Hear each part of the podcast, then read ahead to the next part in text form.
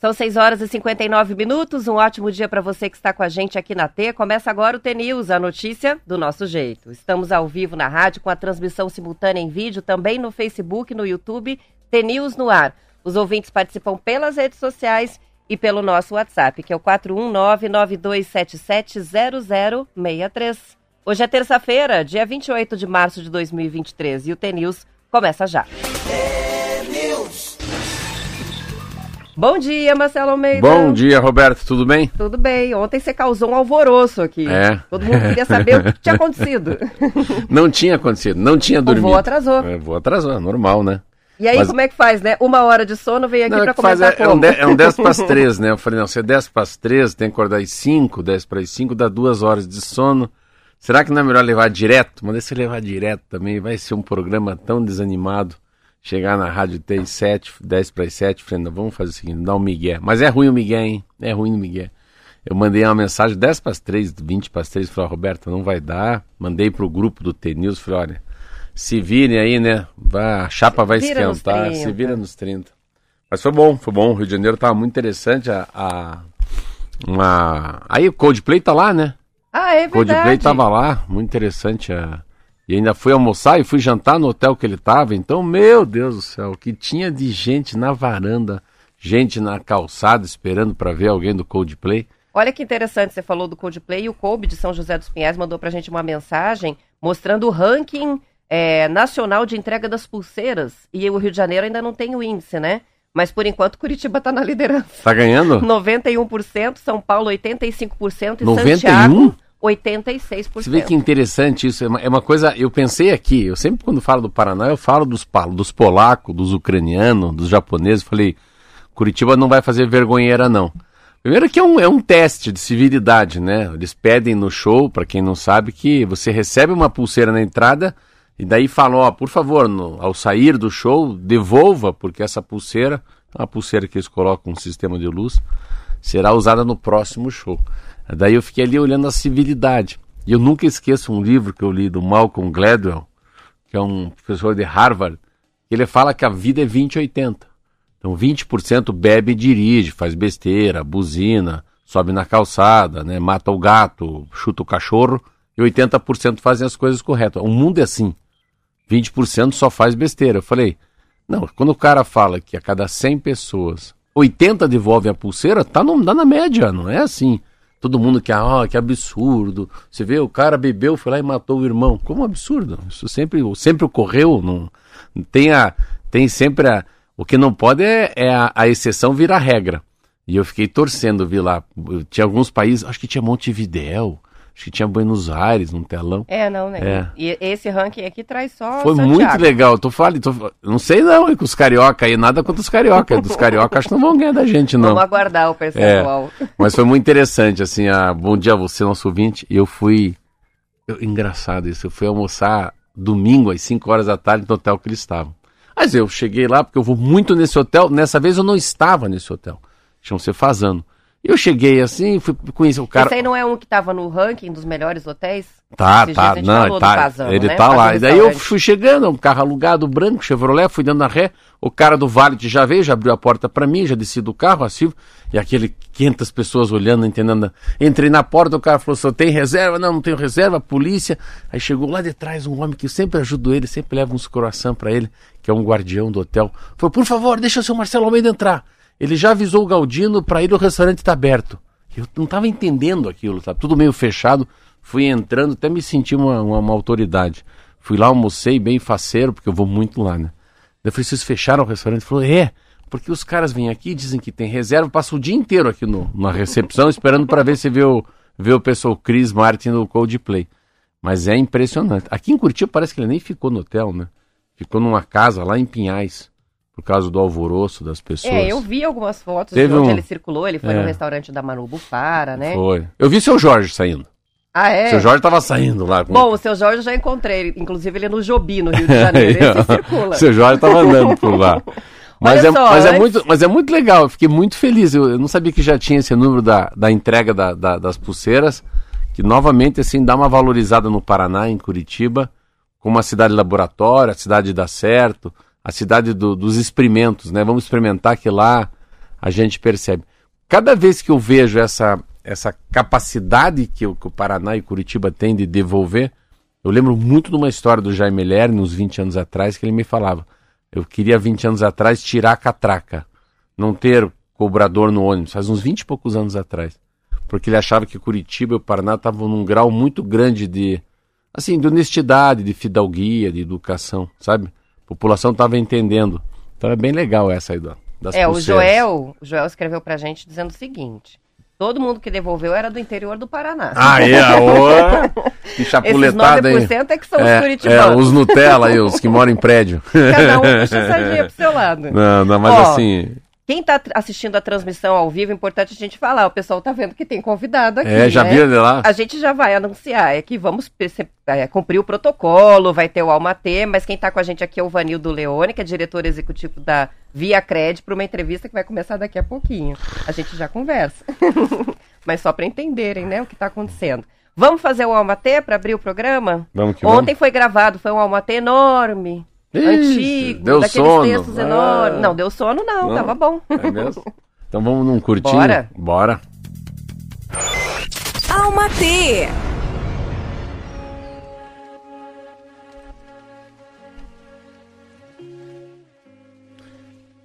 Honre sua jornada e viva na melhor forma que puder. Dizem que temos somente uma vida, somente uma chance. Mas se fizermos valer a pena, uma vez só é suficiente. Van de Luz. Puxa vida. É. Foi curto e foi os, os, muito pequen- bom. os pequenininhos que são bons, viu? Não são, tá os não são os grandão. Muito bem, são 7 horas e 6 minutos. Falei rapidamente sobre o Vanildo, o Vanildo que é nosso convidado aqui no estúdio.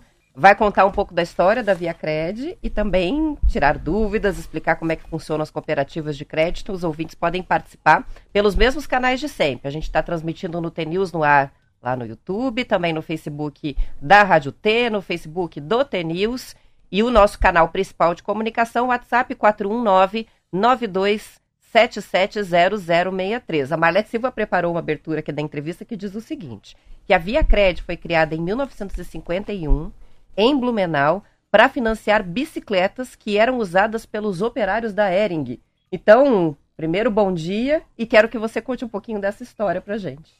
Legal. Muito bom dia, Roberto e Marcelo. Um prazer estar aqui. E é sempre um prazer eh, vir a Curitiba, né? De fato, Curitiba a gente fica é sempre muito impressionado, né? Por, por essa pujança que é a cidade, por pelas pessoas que aqui vivem. Então, essa essa questão da cultura, enfim, a gente fica muito feliz sempre de estar aqui. Para nós da Via Crédito, que somos lá do interior de Santa Catarina, vir a Curitiba, que é uma referência para nós eh, em termos de, enfim, de cidade grande e tal. Então é um prazer estar aqui.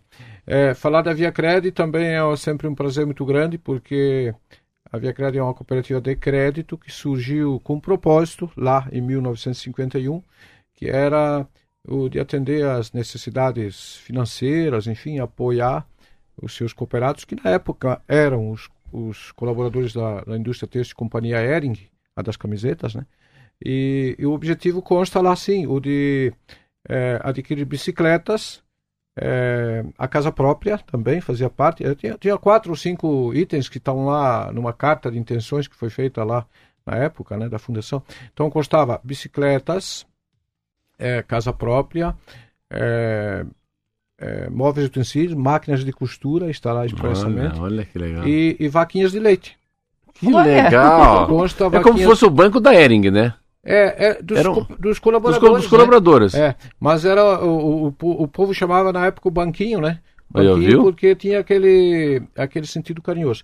E é óbvio que também constava lá é, ajudar as pessoas a se organizar financeiramente, fazer poupança, guardar dinheiro, para elas terem melhores eh, condições de qualidade de vida, né? Então, eh, e os utensílios que ali constam, como os itens de, de compra ali, eh, dão a prova disso, né? Quando a gente fala da máquina de costura, é aquele empreendimento, empreendedor de caseiro, né? A- porque Sim. na época as donas de casa tinham lá a sua, a sua costura em casa, a vaquinha de leite para sustentar a família. Mas é muito legal. É, e a bicicleta era o meio de transporte. Então, muito popular, né? A, a, a Via Cred é uma cooperativa de crédito realmente popular e ela, enfim... A, a Mas ela começa em 51 mesmo? Começou em 51. Essa que abriu em 51 é, é o que você toca agora em 2023? É, é a Via Cred de hoje. Depois, é, ela se chamava na época Cred Ering, porque atendia só os empregados, mas nos anos 2000, é, na virada aí do século, um pouco antes, a cooperativa se tornou uma cooperativa aberta à comunidade. Ela então passou de, de, uma cooperativa que era fechada para aqueles colaboradores só, e ela foi atender a comunidade como um todo, né? Começando lá em Blumenau, e hoje estamos aqui em Curitiba, com muito orgulho, né? Muita, muita alegria de poder atender. Aqui, olha, olha aqui, Roberto, ó, que, que, marca que é essa, você acha? É a Ering, né? Aí, ó, é a branca básica. 27 municípios de Santa Catarina e Paraná atendidos, 2 mil colaboradores, 880 mil cooperados, ficou gigante. É, a gente quase não ouvia falar antigamente sobre cooperativa de crédito e hoje popularizou bastante. Perfeito. Então, explica pra gente o que é e como funciona uma cooperativa de crédito. Bom, uma cooperativa de crédito é uma instituição financeira, vamos, vamos comparar às demais instituições financeiras, banco, financeiras ou demais instituições que prestam serviço financeiro. Hoje tem as fintechs, tem outras aí de banco digital, enfim.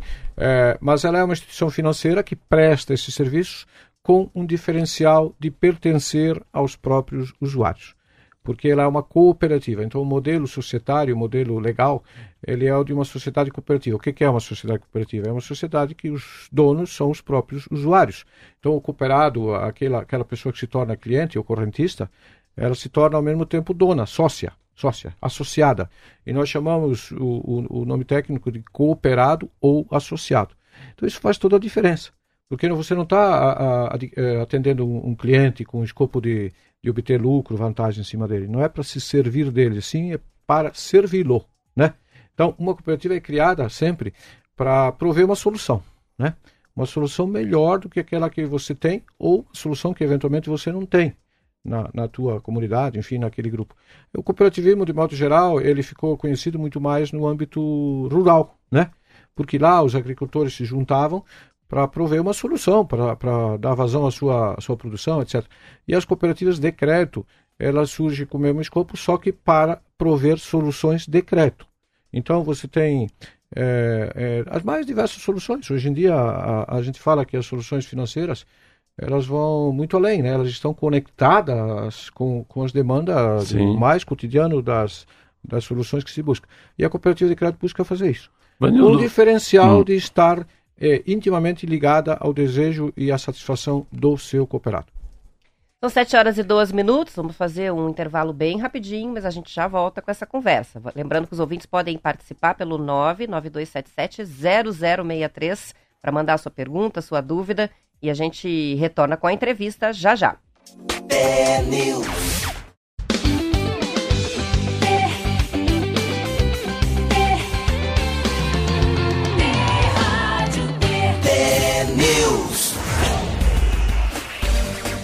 São 7 horas e 15 minutos, participações dos ouvintes já chegando sobre o assunto da entrevista de hoje, cooperativas de crédito. Marcelo Andrioli de Curitiba está dizendo, ouvindo sobre as cooperativas, o Paraná tem grandes exemplos em várias áreas de cooperativas, né? E os governos deveriam fomentar ainda mais esse tipo de crédito. Também participação que chega do nosso ouvinte Leomar, Leomar que faz produção de queijos no interior do Paraná. As cooperativas de crédito atuam fortemente nas comunidades locais Além de que o associado passa a ser dono e tem o poder de decisão com voto. Então, você entende como funciona. Essa ideia da cooperativa, eu lembro de Yunus, o, o Banco dos Pobres. Lembro, há muito tempo atrás eu fiz um curso em Curitiba e, e era um curso sobre explicar é, como é que se pode alavancar, né? Como é que se pode trazer uma fosse uma substância, né? Uma capacidade de entender sobre dinheiro, como aplicar, como gastar. Eu fico imaginando eu, vou dar um exemplo, assim, quando ele falou da era eu falei, meu Deus, por que que eu por que, que eu não posso fazer isso com meus 140 colaboradores? Né? Eu criar lá um banco prestinaria, né? A, a, a, bicicleta a partir de agora se vai ser financiada pela prestinaria. Como é que você faz com que, as, que você consiga um crédito mais barato, já que a taxa Selic é 13,75, para as pessoas da tua própria empresa? Assim que eles pensaram, vamos, vamos nos ajudar. Pô, compra uma vaquinha, vai ordenhar, daí a gente faz, né? Você vive da vaquinha, bicicleta para ir para a fábrica, não é? Aí casa, como é que eles vão? Então é uma é uma capacidade assim de da pessoa investir nas pessoas. Parar para pensar, o banco da do banco Ering assim, eu vou colocar investimento no meu, na, na, no capital humano, que esses caras podem fazer a diferença. Eu fiquei imaginando a Singer comprando a máquina lá para fazer costura, é muito legal. É um o princípio sempre, claro que a gente chega nesse momento que a minha pergunta pro Vanildo é eu estava lendo uma matéria que fala que tem coisas que estão sendo extintas na vida. Agência de publicidade, agência de turismo e agência bancária. Quando você pega que, que linha que vocês, vocês estão voltando, vocês estão fechando, vocês estão abrindo, como é que fica o assunto agência? Agência da, da Via Cred, existe agência Perfeito. física? Bom, é, tudo na vida se adapta, né? E, o processo ele é mutante. No entanto, a essência não muda. Você sabe que a vigência muda, a vigência é aquilo que você faz é, para se adaptar à realidade nova, mas a essência não muda. Então, é, aquilo que você falou é bem bacana, porque na essência do cooperativismo ou das cooperativas estão as pessoas. Então, enquanto as pessoas é, é, tiverem necessidades, você vai tendo que se adaptar. Qual é o nosso modelo em cooperativa? Aliás, não é só nós, mas todas as cooperativas de crédito têm essa, mais ou menos essa diretriz de ter um modelo misto. Você tem avanços no digital para prover as soluções de maneira rápida, fácil, segura, enfim, mas manter também a presença física. Claro que aí você vai adaptando. Porque não, não faz mais sentido você ter aquela agência grande, enorme, com custo enorme, que no fim quem paga é o cooperado. É o você próprio. quer prover a solução mais barata, né, o custo do crédito mais barato, por exemplo, você tem que ter custos também adequados. Então, qual é os modelos que estão surgindo? Agências muito pequenas, nós na Via Crédito chamamos de PR, ou seja, postos de relacionamento, é, ou mini agências, alguns chamam, né? É, mas o nosso compromisso é de manter a presença digital e física sempre trabalhando junto. Porque o que, que as pessoas é, precisam? Na hora que a coisa aperta, que tem uma dúvida, ou, ou que, que, a pessoa precisa de uma referência, vamos falar agora aqui em Curitiba, que a gente está chegando, ninguém sabe quem é Via Cred ainda, ou poucos sabem, né? Mas quando eles vêm fisicamente, então você precisa dessa presença física para resolver algum problema e para ter essa referência é, tangível, né? De que a organização existe e quando a porque assim, você vê muitos negócios por aí que é muito badalado, muito, muito ofertado como prático e, e, e, legal, e na hora que a coisa aperta, o cara não sabe a quem recorrer. Então, é, o nosso compromisso é esse. Agência, é um misto. Um misto. É. O, o figital, como eles falam por aí e tal, mas é o, é, é o nosso compromisso é estar perto das pessoas. É, estar perto como? Fisi, é, digitalmente, fisicamente, ou daqui a pouco provendo as soluções que... Você falou que pouca gente conhece agora, muita gente conhece. Sabe por que não? É. Aqui você está falando com 250 mil ouvintes, hein? Perfeito. Viu? mas é uma coisa interessante, porque sai perdendo, Roberta. Eu fui no, no Banco do Brasil. Falou, a, o número da tua conta. Eu não sabia, falei, não sei. Como assim? Eu não, eu, assim, eu fiquei tão triste ser conhecido pelo número da minha conta e não pelo nome. Eu queria falar de qualquer jeito com a gerente. Não, mas o senhor pode autorizar o cartão pela máquina. Eu falei, mas eu não sei. E eu fiquei testando, eu queria falar com a tal da Carolina. Cheguei nela. Eu queria sentar com a mulher. eu queria tomar não, mas não me ofereceu café nem água. Mas eu queria conversar com gente. Assim, eu, não, eu tinha medo de errar na máquina, alguém atrás falar, ah, aquele velho careca lá, sabe nem digitar a senha dele. Então, essa coisa do perder, quando você fala da, da essência, achei legal isso, né? É a essência do banco, né? A essência do banco era falar com o gerente, né? Levar o dinheiro, sacar um dinheiro. Mas é, é interessante quando você fala, você vem aqui e fala da, da, da Via Crédito, mas a gente começa falando da essência, que é da vaquinha, que é do, da máquina Singe, do trabalhador, do cooperado, que não tem dono.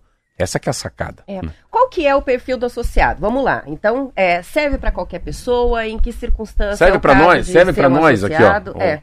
Roberta Canete e Marcelo Almeida podem ir lá no Via Cred? Pode e Por que, deve, que alguém passa a, a, participar de uma cooperativa de crédito? Roberta, pode e deve. Pode e deve. O nosso foco é pessoas que buscam soluções. Nós temos lá, é um foco até escrito, pessoas que buscam soluções financeiras e acreditam que esse modelo é, lhes serve. Né? Então, é, primeiro, a, qual é o nosso foco? Pessoas físicas, todas né, lógico, com, com preferência para todos os níveis, é, a, a, a, pessoa física. Depois, quando a gente fala é, pessoa jurídica, de preferência o pequeno e médio porte. Né? O, o grande é bem-vindo, lógico que é. O rico é bem-vindo, também é bem-vindo, lógico. que a gente precisa de dinheiro para rodar a máquina. Então, todo mundo é bem-vindo. O nosso público-alvo é, de fato, o público de, de renda média, A, classe C e D, e, e é o nosso maior público. Por quê? Porque para esse a gente faz a diferença. Aquele que tem muito dinheiro, ele já está bem atendido. Naturalmente está todo mundo bajulando ele, e, e, e, aquele que, é, que precisa ser incluído, nós falamos muito do nosso compromisso com a inclusão financeira, com a cidadania financeira, mais né, o conceito do próprio Banco Central que começou lá com microcrédito, começou com uh, inclusão financeira, enfim, e hoje está em cidadania financeira. Esse é o nosso compromisso. Levar essas pessoas a serem incluídas, fazer o seu, o seu contato, porque se fala, ah, mas as pessoas estão incluídas, porque elas têm um aplicativo no celular que, que pode movimentar o bolsa, aquela, enfim, as rendas aí, mas é, não é plenamente incluído, né? ele é forçado a, a usar aquilo ali e, e, e, às vezes não é nem respeitado ou as dificuldades são muitas. O nosso compromisso é esse, é, é também, além de prover os serviços, ofertar educação financeira, orientação financeira, é, cidadania financeira no sentido do, do cidadão saber administrar o seu, eu falo o seu rico dinheirinho, né? Para que ele guarde um pouquinho por mês, faça poupança e, e mesmo que comece com, com um pouquinho, porque o, o, o, mais importante quando você fala em poupar, por exemplo, ou adquirir hábitos saudáveis financeiramente, é começar. É, é, você botar um pouquinho por mês, porque você vai adquirindo o hábito e a cultura do, do, das coisas boas, ela precisa ser, ser estimulada, né? Um pouquinho sempre. Um pouquinho sempre. E você faz muito mais com o mesmo dinheiro. Então não é, é poupar para para é ser avarento, né? Mas o cidadão, o cidadão tem lá. Você tem cartão de crédito e débito, óbvio. Tem Sim. cartão. Deve ter até máquina para tirar dinheiro. Também tem? Tem, tem. É, então é chique. Que serviços não, que, não, a cooperativa presta hum. dos serviços bancários eu, e o que não presta? Dá para substituir 100% um, uma, uma conta corrente Isso. num banco Perfeitamente. Pelo... Para o cidadão comum, por Dá exemplo, eu que sou funcionário da cooperativa e, e trabalho lá, mas eh, vocês vão dizer que eu sou suspeito, naturalmente, mas eh, todos aqueles que, que têm o nosso padrão, vamos dizer assim, o nosso nível, desde o mais simples até o cidadão que tem uma renda maior, ele consegue se virar 100% cooperativa. Tem cartão de crédito, serviço financeiro, caixa eletrônico, tem dinheiro, tem todas as é, débito automático, enfim, todas as facilidades que você tem, consórcio, seguro, é, todos os produtos que você tem numa instituição financeira tradicional você tem. Nós não temos alguns produtos mais sofisticados para as empresas, por exemplo, leasing, por exemplo, câmbio, operações é, complexas, né, de bolsa de valores, essas coisas nós não temos. Porque. Mas aí... eu coloco uma grana lá. Você vai sentar comigo e falar, ó, eu coloquei lá 300 mil reais. Sim. Você vai mostrar para mim como é que está aplicado o dinheiro? Perfeito. Perfeito.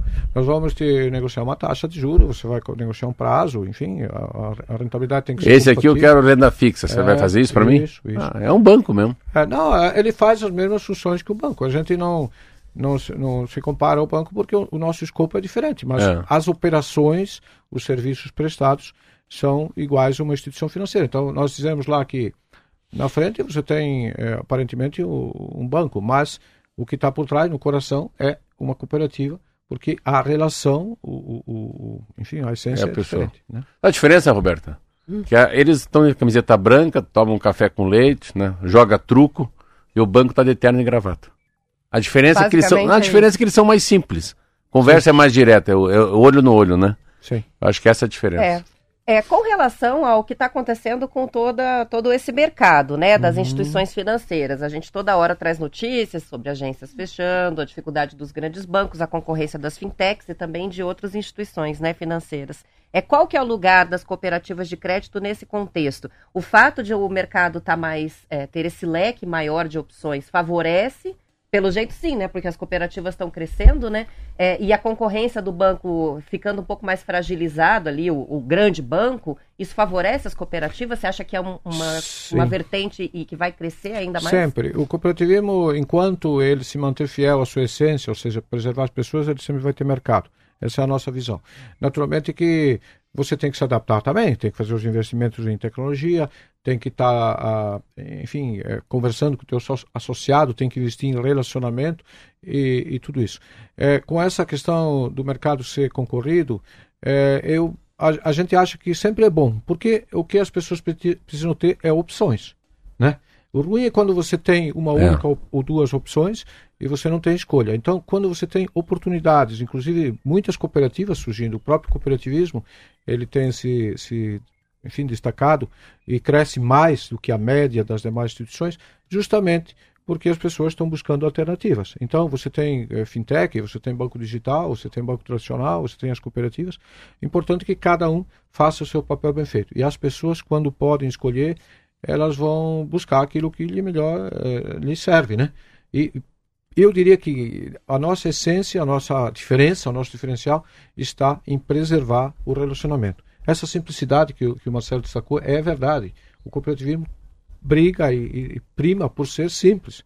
Simples ao ponto de você é, é, facilitar as coisas. É, é um desafio né, para todos nós, porque do outro lado, você sabe que o mercado financeiro também está um pouco em alvoroço aí por conta de, de, de questões de risco e, e, tem banco com problema, banco fechando e tal. Por quê? Porque você também tem que fazer, o negócio tem que ser ao mesmo tempo essa essa qualidade do relacionamento, mas você também precisa ter resultado, você precisa ter eficiente. Mas é, é aquela né? coisa, eu, eu, falo uma coisa aqui que, eu, que mexeu comigo e nunca mais vou esquecer. Cada vez que eu vejo a quebradeira, estava vendo essa, essa quebradeira dos Estados Unidos, Barack Obama falou numa, numa, dentro do evento em São Paulo, patrocinado por uma fintech, falou: ó, vocês geram desemprego. Eu ganhei um milhão de dólares para vir aqui falar. Vocês têm que lembrar da pessoa que mexe com as mãos do artífice, do cara que tira leite, do cara que vai pro mato, o cara que tem que colher, o cara que tem que plantar, o cara que tem que trocar o óleo da máquina, o cara que tem que dirigir o ônibus. Como é que faz? E os caras assim parados, assim, eu fiquei com aquele negócio na cabeça. Falou, vocês precisam ser mais simples. Tem gente que precisa trabalhar. Então vocês ficam falando em dinheiro para fim, para todas, mundo digital, processo. Cada vez que vocês criam um processo muito inteligente, quantas pessoas vocês desempregaram? Facilitar o processo é tirar a gente do trabalho. Eu fiquei com isso aí. E daí minha visão do, do uma visão quando eu vi a visão do, do Via Cred é isso, Roberto, essa essa capacidade de chegar o dinheiro em pessoas que nem imaginavam que poderiam ter uma conta bancária. E olha que legal, a gente está recebendo muita participação de cooperados, inclusive. Ó, o doutor Ronaldo, é, da Farmácia São Jorge de Piraquara, está escrevendo para a gente. Diz: Eu sou cliente da Via Cred Agência Portão, Curitiba. A gerente Carol é a melhor do sul do mundo. Ah, é. a gerente Carol. Aí, Tem o Pedro de Colombo também. É, eu tenho a mini geradora solar em casa, a, através de financiamento da Via Cred, e sou muito grato à cooperativa por isso. Sou um cooperado. Está falando sobre a questão também de ter os recursos para poder fazer a própria geração né, de energia solar, uma tendência. Muito legal também. Maravilha. Participação do Toninho de Campo Mourão, também falando sobre as várias cooperativas que eles têm lá, citam várias aqui. É, e o Plínio de Joinville está mandando uma participação falando sobre a instabilidade, né? Que está acompanhando cooperativas grandes em processo de falência em Santa Catarina e está citando Piá, Languiri. Enfim, o pessoal entende do assunto aqui. Não é? São 7 horas e 29 minutos. A gente vai encerrando por aqui, agradecendo muito a sua participação, por vir até aqui conversar com os nossos ouvintes. E até a próxima. Eu que agradeço a oportunidade e convido a conhecer, né? Aquele é, eu, eu sempre falo, aquele que tem dúvida ou, ou, não conhece, está convidado, né? Cada um de vocês, cada um dos ouvintes. Lembrando que nós estamos à disposição, o nosso propósito é servir as pessoas. Nós temos o propósito oficial da Via Cred, que é unir pessoas para transformar vidas. E quando a gente fala em unir pessoas, a cooperativa é uma união de pessoas que tem esse foco de, de proporcionar algo concreto, entregar crédito ou soluções financeiras ou orientação para que as pessoas tenham a sua vida de fato impactada e mudada. Então, estamos à disposição e aqui em Curitiba é sempre um prazer e também queremos, é, enfim, voltar aqui sempre. Tá aqui Muito bom. Vanildo Leone, diretor executivo da Via Cred, nosso convidado hoje no estúdio. E assim a gente encerra a edição estadual. Lembrando que depois do intervalo, a gente volta para a parte do Paraná. Você acompanha o noticiário da sua região. E a transmissão no YouTube continua até às 8. Aos que ficam, bom dia. Tchau, tchau.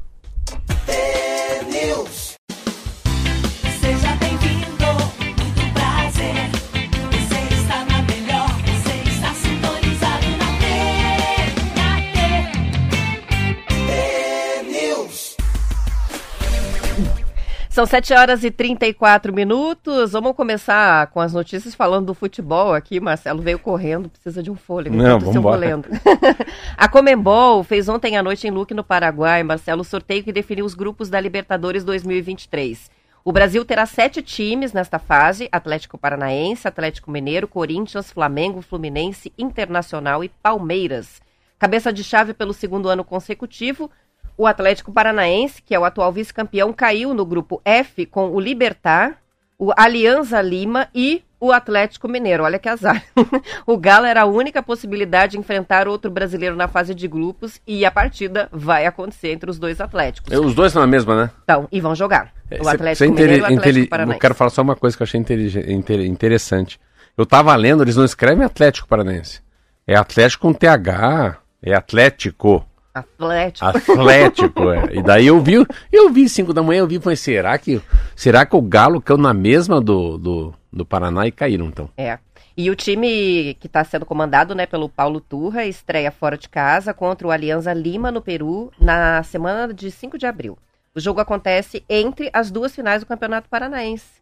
Vai ter Atlético Paranaense e Cascavel. As datas e horários, detalhes dos seis jogos da fase de grupos da Libertadores ainda vão ser divulgados pela Comembol. A Federação Paranaense de Futebol, Marcelo, divulgou ontem as datas e os- os horários dos dois jogos das finais do Campeonato Paranaense. As partidas entre Atlético e o Cascavel acontecem nos dois finais de semana, nos próximos. Confronto de ida marcado para 1 de abril, sábado, às 6 da tarde, no Olímpico Regional, em Cascavel. Já o jogo de volta é no dia 9 de abril, domingo, às 5 da tarde, na Arena da Baixada. Existe a chance de mudança da data se o Atlético Paranaense jogar dois dias depois da terceira fase da Copa do Brasil. Então, por enquanto, são essas as datas. As informações são do Globo Esporte. É, eu tinha lido que estão muito próximos, né, um jogo do outro. Tem Copa do Brasil e final do Paranaense. Agenda cheia. E acho que começa também o o Campeonato Brasileiro, tá perto também pra ele, enfim, tá com um monte de coisa. Mas é, eu vou, eu vou na final. Ah, eu vou boa. ver esse Atlético Cascavel o que que dá aí. Vai na né? arena?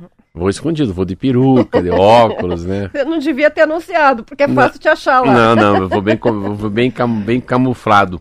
Mas é interessante o futebol. O futebol Curitiba, que eu soube, jogou também ontem às 10 da manhã contra o São Paulo, no CT do São Paulo. Interessante, primeiro tempo foi titular com titular. É um jogo amistoso. E segundo tempo foi reserva com reserva. No titular com titular, o Curitiba ganhou.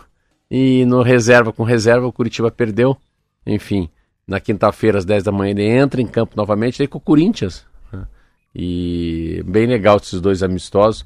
Curitiba quase virando SAF. Ontem o presidente do Coxa mandou uma, uma mensagem para mim, até em relação a. Eu, eu- quando começou, chegou o português, eu perdi um pouco o espaço no vestiário. Aí eu parece jogador falando. Perdi espaço no time. Ele, pelo jeito, não é muito fácil, não. E, e agora eu. Mas voltei. Nada com um bom croissant da prestinaria não. O não croissant de amêndoas convence a- qualquer a- um, né? Adoçou. Acho que foi mais o pastel de Belém que adoçou a boca do português. Então, graças a Deus, eu vou voltar a, a, pro vestiário. E porque pode ser que daqui a pouco também acabe essa. Pra mim, né? essa- esse privilégio de andar com os jogadores, porque vai virar uma SAF. Aí a área futebolística, a área de futebol, deixa de estar na mão do presidente do Coxa, dos conselheiros, né? Já que vai virar uma sociedade anônima do futebol. E aí passa a ser responsabilidade É. de uma administração, né? É, e Do- também uma, uma novidade, né? Eu, eu sempre tenho muito. Eu não. Até pedi pro presidente para tomar um café com ele e com esse presidente, pra, com os dois do conselho, para entender um pouco mais. Há uma sensação que eu tenho, é uma sensação que pode estar muito errada, tomara que esteja. É que perde um pouco o DNA, né? Tem um dono, o Curitiba vai ter um dono, né? Assim, é um troço meio estranho. É um Eu acho que clube- todos os torcedores têm essa sensação, É. né? Mas são muitos times passando por esse processo. É uma mudança que não é exclusiva do Coxa, né? É de tantos clubes brasileiros. E é um caminho, acho que meio que via sem volta por é, enquanto, né? É, para quem tá arrumado igual o Atlético Paranaense, não, mas para um Curitiba é essencial. A gente já percebe algumas mudanças, assim, uma característica diferente, assim, de organização, ah, uma visão de futuro, de uma governança, uma governa um, um conselho de administração maior, vai ter governança, não pode errar muito. É, Eu acho que não tem saída, assim, pro Curitiba que eu tenho um pouco mais de, de conhecimento, não tem saída. Senão vai ficar todo ano, final de ano, rezando, oração, Pai Nosso, Ave Maria, para não cair. Novena de Nossa Senhora do Perpétuo Não, é. Socorro, que é ali do lado. É muito sofrimento. São 7 horas e 39 minutos e a Polícia Rodoviária Federal vai estender a restrição de circulação de veículos pesados no trecho entre Curitiba e Paranaguá, da BR-277, e entre os estados do Paraná e Santa Catarina, na BR-376, durante os feriados da Semana Santa, Tiradentes, Dia do Trabalho e também Corpus Christi. A decisão foi tomada em reuniões com o DR, Departamento de Estradas de Rodagem, o DENIT, Administração do Porto de Paranaguá e a concessionária Artérias Litoral Sul. A intenção é evitar a formação de filas nas duas rodovias que estão passando por obras em locais afetados pelas chuvas.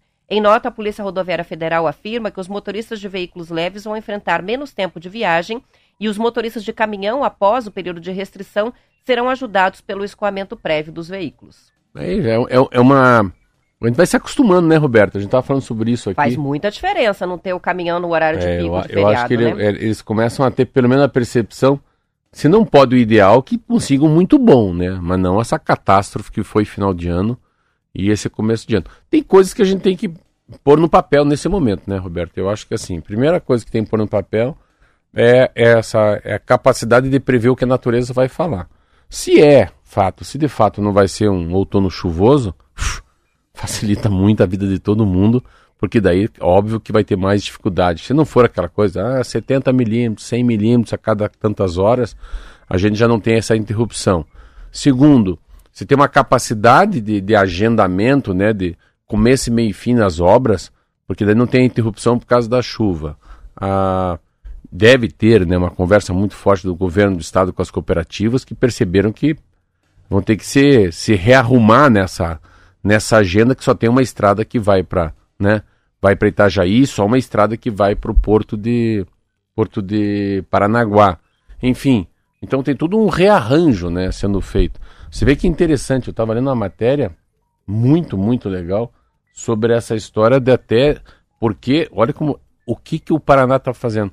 Estão acelerando muito essa capacidade de se você sair aqui da, de Mato Grosso e toda a soja do Centro-Oeste ir lá para o Pacífico já.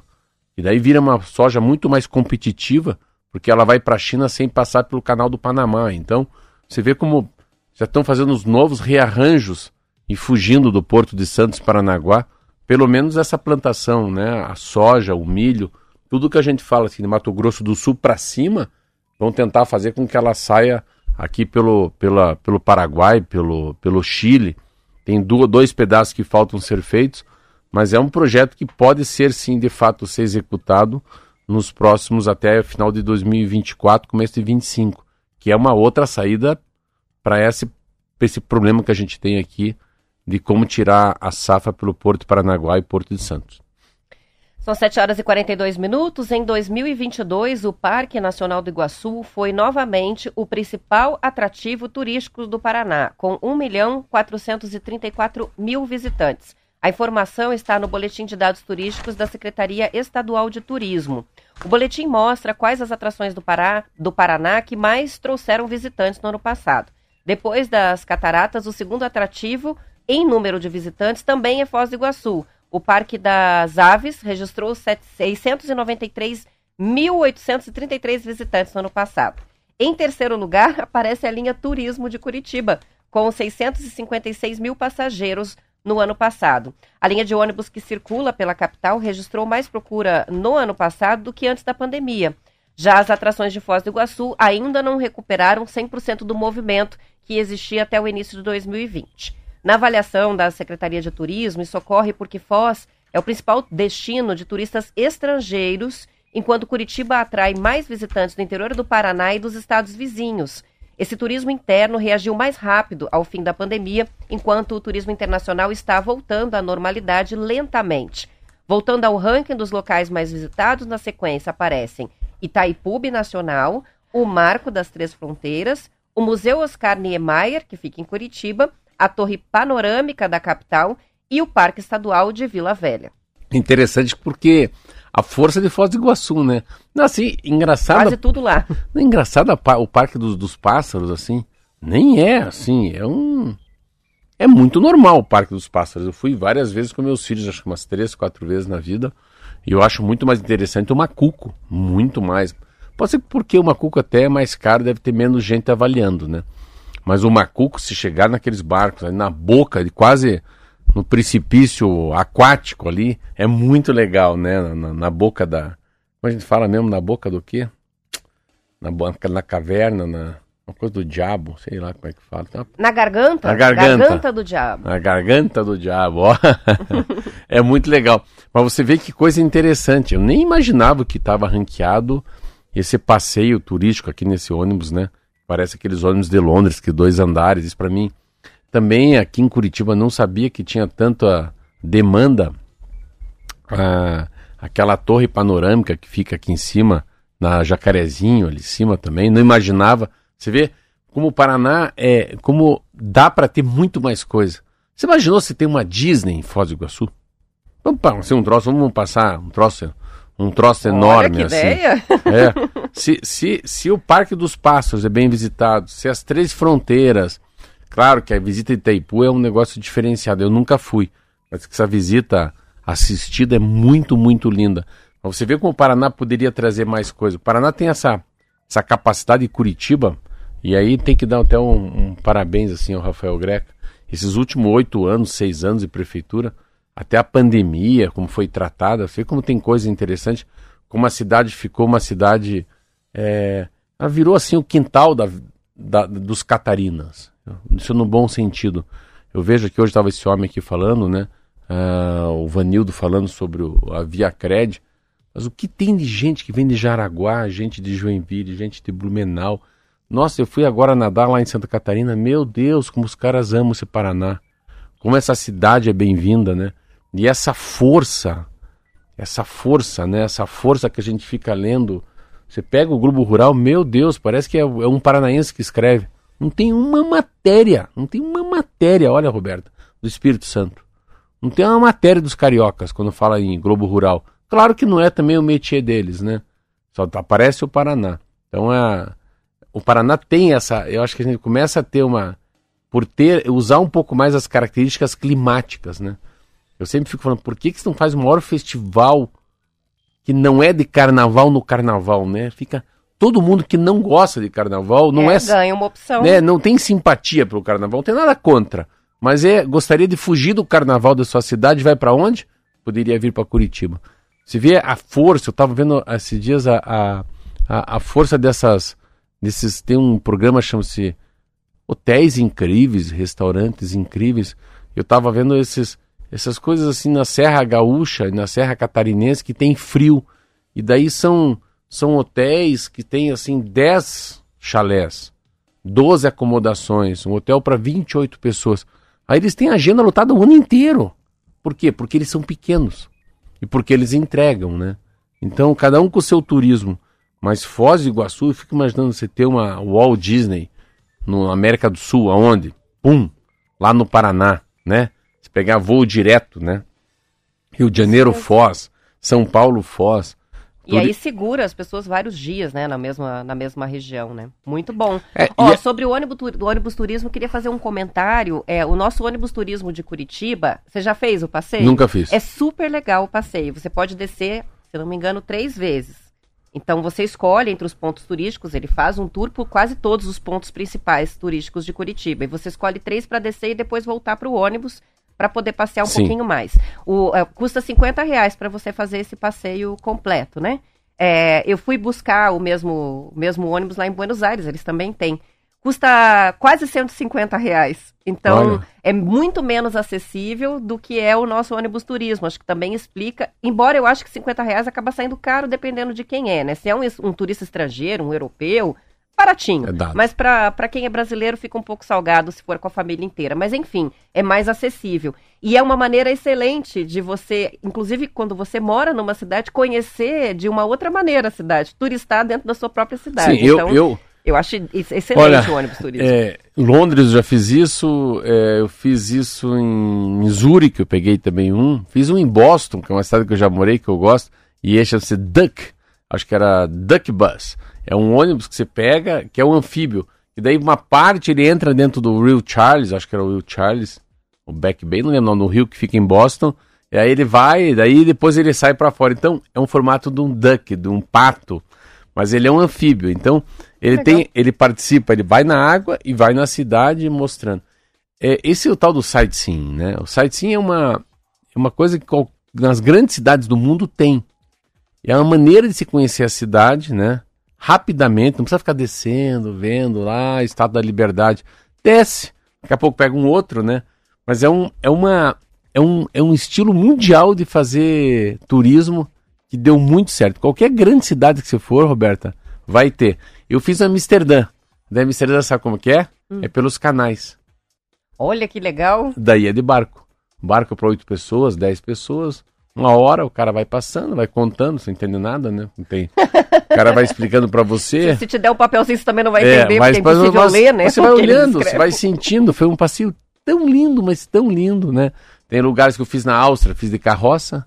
De carroça, de, de, de carroça, de um cavalo. O cara vai te explicando isso aqui, isso. Então, é uma maneira de você não ficar, perder horas e horas. Então, isso aqui é a catedral, aqui é o centro da cidade, aqui que é o parlamento, aqui é o rio mais antigo. E isso já dá um contexto, né? Do que, que você visitou. Muito legal. Eu não sabia que ia tão bem assim o ônibus de Curitiba. Pois é. Ó, Roberto, pra te mostrar que legal essa revista que eu. Ó, pra você entender. Você consegue entender? Ó, que Não entendi o que, que é o mapa. Esse é como é que a soja vai sair do Brasil pro, pro, pro, outro, pro Pacífico. Muito legal a ilustração, hein? Bom de ver, né? Muito bom de ver. Você vê? Saída para o Pacífico, visão global. É, Parece e- lá. como é que ele é essa palavra? Essa aqui é ruim de falar, mas é, ó, anto. Vamos ver se ele é aqui. Onde? Qual? Essa aqui, ó. Anto, esse é o, po- esse é o porto. Antofagasta. É, O que, que é? O Porto? Antofagasta é o porto. Então você vê, só tem dois pedacinhos no Paraguai que faltam fechar para fechar 2 mil quilômetros. Para você ir de Campo Grande até o Pacífico. E ó, esse aqui quase, esse porto aqui quase leva o nome do teu filho ali, ó. I. E Kiki. E Kiki! Esse é homenagem ao Kiki. Ó, tem uma participação chegando aqui do Edinho que tá contando pra gente que vão construir um aquário de 5 mil metros em Foz do Iguaçu, água doce, salgada e gal de balneário. Então Olha. é quase uma Disney. Olha aí, ó. E, Muito e- bom. e deve ser da família Soifer, porque a, lá no o aquário do Rio de Janeiro é de Curitiba, que é do dono do Shopping Miller. Deve ser alguma coisa disso. Tem um aquário aqui em Paranaguá, mas ó, outra coisa que pega muito é isso aí.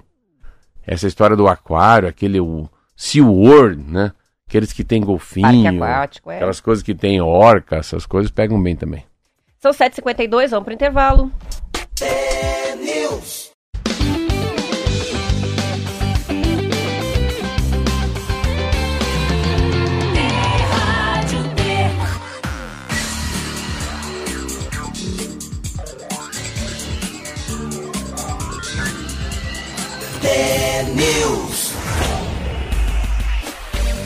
São 7 horas e 54 minutos. 60 mil filhas de ex-servidores públicos recebem pensão de até 39 mil reais por mês por serem solteiras.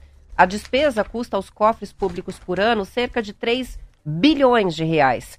Essa despesa anual de 3 bilhões bancaria durante o ano 180 mil aposentadorias do INSS no valor de 1.302 reais. Um pente fino da Controladoria Geral da União, Marcelo, cruzou dados de cartórios e descobriu que 2.300 beneficiadas se casaram ou mantêm união estável. Outras 1.700 ingressaram no serviço público. Essas duas condições são vetadas pela lei. Os pagamentos irregulares resultam num prejuízo de 145 milhões de reais por ano ao país. Recebem o benefício filhas solteiras de ex-juízes, auditores fiscais, defensores públicos, escrivães, procuradores, delegados, desembargadores, assistentes jurídicos, peritos, professores e policiais. Ainda filhas de diplomatas, de ministros de Estado, ministros do Supremo, do STJ e também do TCU. A mesada para as filhas solteiras de funcionários públicos federais começou a ser paga às filhas no governo de Juscelino Kubitschek em 1958, com a justificativa de que as mulheres não poderiam se sustentar sem o pai ou sem o marido. Depois disso, apesar das mudanças sociais e de costumes, a pensão segue mantida. Em 1990, o governo deixou de reconhecer novas beneficiárias, mas a mesada continuou para quem já estava na folha de pagamento. Essa matéria dá para ver de várias janelas. Primeiro, o machismo. Vamos começar por aí, né? 1950. Ah, é mulher? Ah, é, é mulher ou é filha do, do, do, do, do homem do Itamaraty, do funcionário público? Não. Solteira, então solteira é bobinha. Não consegue trabalhar, não consegue ter seu próprio emprego. Você vê que, que força que era isso, Roberta. Quantas mil pessoas, então, se é filhas, não são os filhos, né? Você vê, não é filhos, é só meninas. Os filhos não, só as filhas. E o que que acontece, né? No fundo você fica vendo que Brasil que era esse. Juscelino Kubitschek, isso a gente está falando ainda num momento que Brasília não existia, também é importante falar isso, é, é a transição de Brasília, né, do Rio de Janeiro para Brasília, mas o que mais me impressionou nisso aí tudo é o valor, o valor é impressionante, assim, Você pega, claro que a jornal geralmente dá uma exagerada aqui. Eu acho que não deve ser. É que até. Vamos é, dizer, o teto é 39 é, mil, daí né? pode ser que tenham 10 casos, 100 casos, daí não é nada perto de 60 mil pessoas. Coisa boa. Primeiro que assim, é uma lei. Então não adianta chiar ah, que é absurdo. Não é absurdo, não. Tem que tirar isso pelo Congresso Nacional, né? Quando a gente vê aqui que o Faquin falou, não, tem que pagar, tem direito. E é verdade, tem direito. Então isso aí passou no Congresso Nacional, né? Isso aí de alguma maneira foi aprovado. Mas o que mais impressiona é assim, você vê como é que é interessante, né? Dos 60 mil, 4 mil já casaram, já têm uma vida séria, já são servidores públicos. Daí tem irregularidade, né? Umba. Porque não pode. Aí ficam recebendo. O Estadão está citando aqui que a filha do poeta e compositor Vinícius de Moraes, a Georgiana de Moraes, recebe 13 mil reais por mês do governo federal, porque ele também era diplomata. É uma carreira menos conhecida. É, e ela tem 53 anos, hein? As duas, as irmãs e outras. Ela tem, ela tem 53 anos. As duas. Essa ainda recebe menos. Parece que a outra serve, serve um pouquinho mais. É, o que outra coisa que eu achei interessante é que esses, essas 4 mil pessoas erradas custa a nós 150 milhões. Os 4 mil que eles já identificaram. Então o Tribunal de Contas da União bateu. Bateu tico com teco, Roberto. A Roberta Canete trabalha na rádio e também tem assessoria? Pode? Pode. Não, não pode. Então tem erro. Então é muito fácil de, de diagnosticar. Então o Tribunal de Contas né, pediu para suspender. O próprio Faquinha falou: olha, é um benefício previsto em lei, então não tem como, vai ter que voltar né, a pagar, e que a Câmara Federal. Mas com uma matéria dessa, desse tamanho, eu acho que a, esse privilégio está chegando ao fim. Porque é uma coisa que a gente não sabe. Quando sabe, isso aqui o Estadão, Estadão Congresso Nacional lê. Então os deputados federais, de alguma maneira, vão fazer um processo legislativo. Como é que a gente para daqui para frente? Uma coisa boa, pelo menos, né, Roberto? Quem tá, tava, não entra mais ninguém. Acho que é. É, não vai, ninguém mais vai receber a partir de agora, né? Mas quem já tem é direito adquirido muito difícil de tirar, né? Algo que já está é. consolidado, a pessoa já recebe há muitos que anos. Que mesadinha boa, hein? É. Hã? Interessante que a lista aqui, eles citam várias pessoas, né? Tá lá Maria Lúcia Rangel de Alckmin, 79 anos, filha do ex-ministro do Supremo José Geraldo Rodrigues de Alckmin, é prima do vice-presidente da República Geraldo Alckmin a mesada, é, 39 mil. Essa ganha 40 pau. 40 mil, essa ganha 40 mil. É a mesma matéria, está lendo com a minha. É o mesmo Filha valor do salário do presidente da República.